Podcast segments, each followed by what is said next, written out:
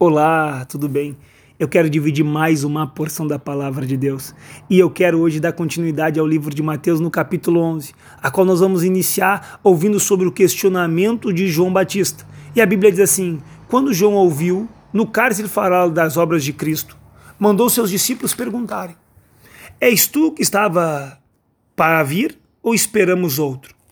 E este, quem é este João Batista? Esse João Batista é o que nós iniciamos no capítulo de Mateus, falando como o arauto do Senhor, aquele que anunciou o reino dos céus, aquele que foi anunciado em Isaías como a voz que clama no deserto, sobre aquele que prepararia o caminho do Senhor, sobre aquele que endireitaria o ermo da vereda do nosso Deus.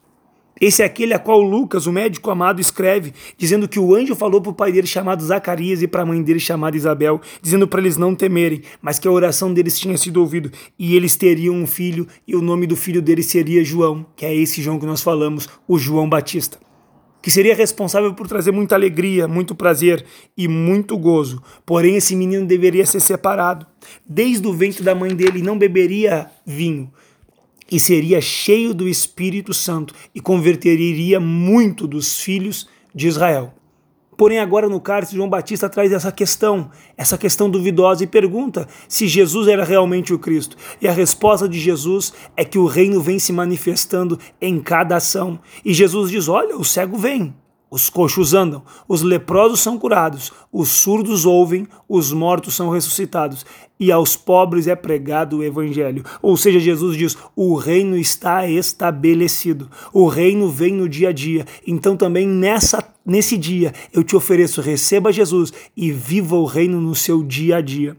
Mas dando continuidade em Mateus, capítulo 11, no versículo 7, Jesus vai dar, vai dar testemunho acerca de João Batista. E Jesus faz uma questão perguntando: quem que as pessoas dizem que é João Batista? Um caniço agitado pelo vento? Ou seja, alguém que só faz movimento, alguém que é uma, como um atrativo, uma atração? Não.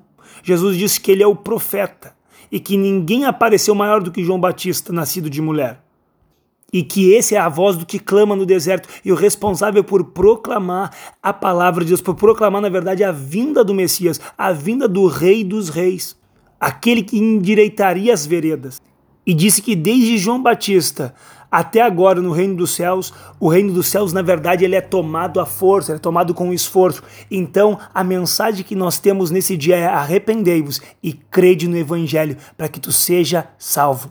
E Mateus não para por aí. Mateus escreve os ais de Jesus acerca daqueles que não querem se arrepender.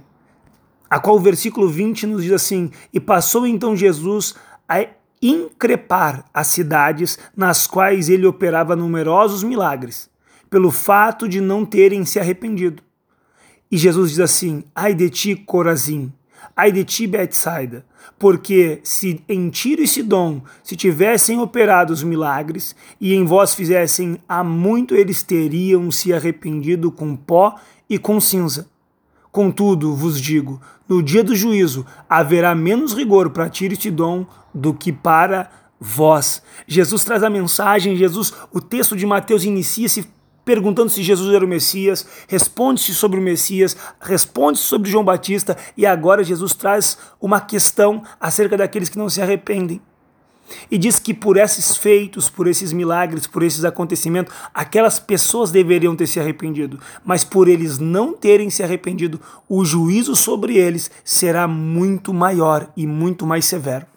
E Jesus não para por aí, ele diz assim: E tu, Cafarnaum, elevar-te-ás porventura até os céus e vais descer até o inferno. Porque se em Sodoma se tivessem operado os milagres que em ti se fizeram, teria ela permanecido até o dia de hoje. Digo-vos, porém, que menos rigor haverá no dia do juízo para com Sodoma e Gomorra do que para contigo. Jesus traz uma palavra dura dizendo que aquelas pessoas ouviram, que aquelas pessoas presenciaram os milagres, que aquelas pessoas tiveram acesso à palavra, porém não se arrependeram. E isso vai trazer para aquelas pessoas duras consequências.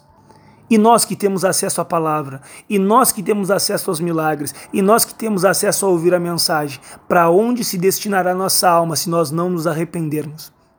Não há outro destino senão o lago que arde com fogo e enxofre. E Jesus vai encerrar o capítulo 11 de Mateus dizendo assim: Porque aquele Porque aquele tempo exclamou Jesus: Graças te dou, ó Pai. Senhor do céu e da terra, porque ocultaste estas coisas dos sábios e instruídos e revelaste aos pequeninos. Sim, ó Pai, porque assim foi do teu agrado. Tudo me foi entregue por meu Pai. E ninguém conhece o Filho senão o Pai, e ninguém conhece o Pai senão o Filho, e aquele a quem o Filho quiser revelar. Ou seja, Jesus é o caminho, Jesus é a verdade e Jesus é a vida. Ninguém vai poder chegar ao Pai, ninguém vai poder ter acesso de conhecer ao Pai se não se entregar a Jesus.